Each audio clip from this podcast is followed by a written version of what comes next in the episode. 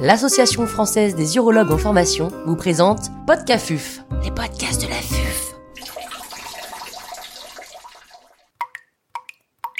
Cet épisode a été réalisé grâce au soutien institutionnel des laboratoires IGL. L'intervenant n'a pas reçu de financement.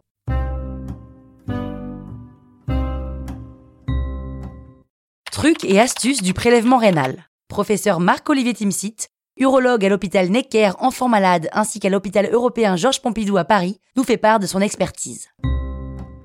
Pour les urologues en formation, le prélèvement multi-organes est une formidable opportunité pour progresser en chirurgie, mais il existe des pièges et des astuces pour les éviter. Quel piège pour la chirurgie du PMO Le prélèvement multi-organes s'apprend en opérant, il s'apprend aussi à l'école française du prélèvement multi-organes pour éviter euh, les pièges, éviter les lésions. On peut donner quelques astuces ici. Avant tout, euh, bien regarder le scanner que vous avez euh, disponible désormais de façon systématique, ce qui n'était pas le cas de mon temps, et qui permet réellement de bien regarder la vascularisation pour pas vous faire avoir. Regardez s'il existe des polaires, si des polaires naissent des artères iliaques, parfois c'est le cas pour les polaires inférieurs, si vous avez une artère rénale droite qui passe en avant de la veine cave et que vous pouvez euh, malencontreusement couper si vous ne l'avez pas vu au moment de la libération de la veine cave. Donc fondamental de anticiper cette vascularisation des reins. Comme ça, vous allez pouvoir ensuite disséquer, privilégier le temps de dissection à chaud, de toute façon on a toujours le temps de disséquer en attendant les chirurgiens hépatiques, et donc en profiter pour libérer le maximum et mettre des lacs sur les urtères. Alors, la cannulation, ben, il faut faire attention euh, pour la cannulation. Des fois, la horte est calcifiée.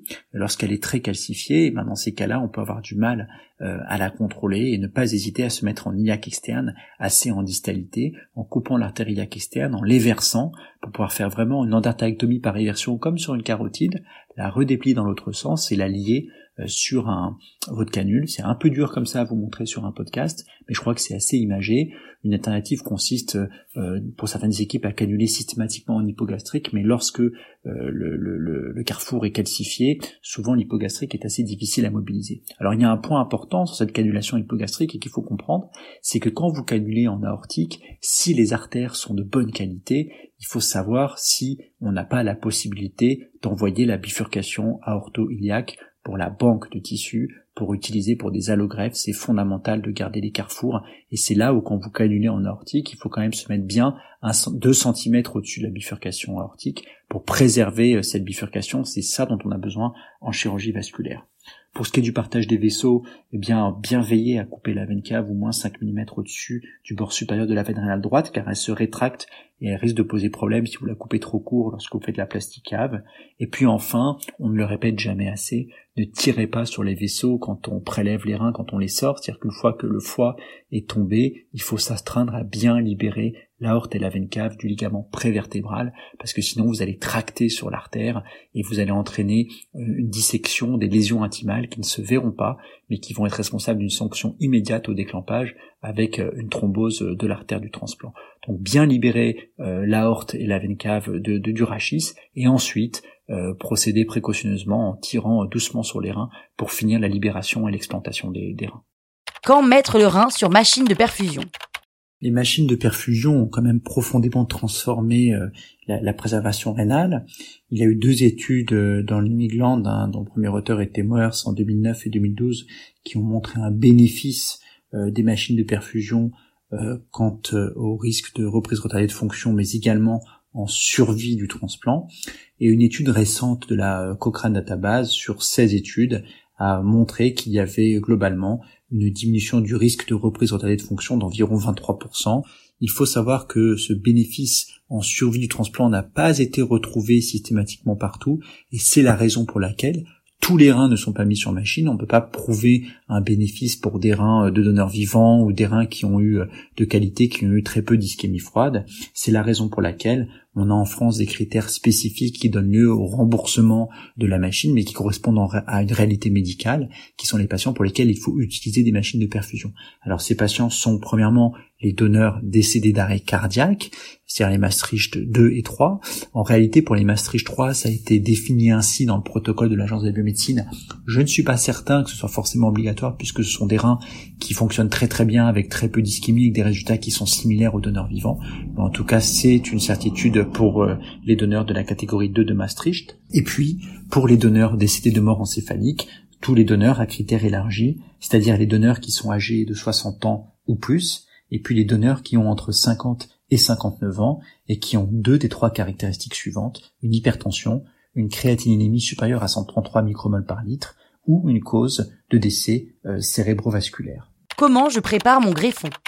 Quelques trucs et astuces pour faciliter la préparation du transplant. Il faut bien sûr le dégraisser pour vérifier l'absence de tumeurs, de zones de décoloration ou de lésions du parenchyme. Attention, parfois la graisse est toxique et vous risquez de décapsuler le rein. Et si vous le décapsulez largement, surtout n'essayez pas de fermer la capsule. Vous aurez sinon un hématome sous-capsulaire compressif.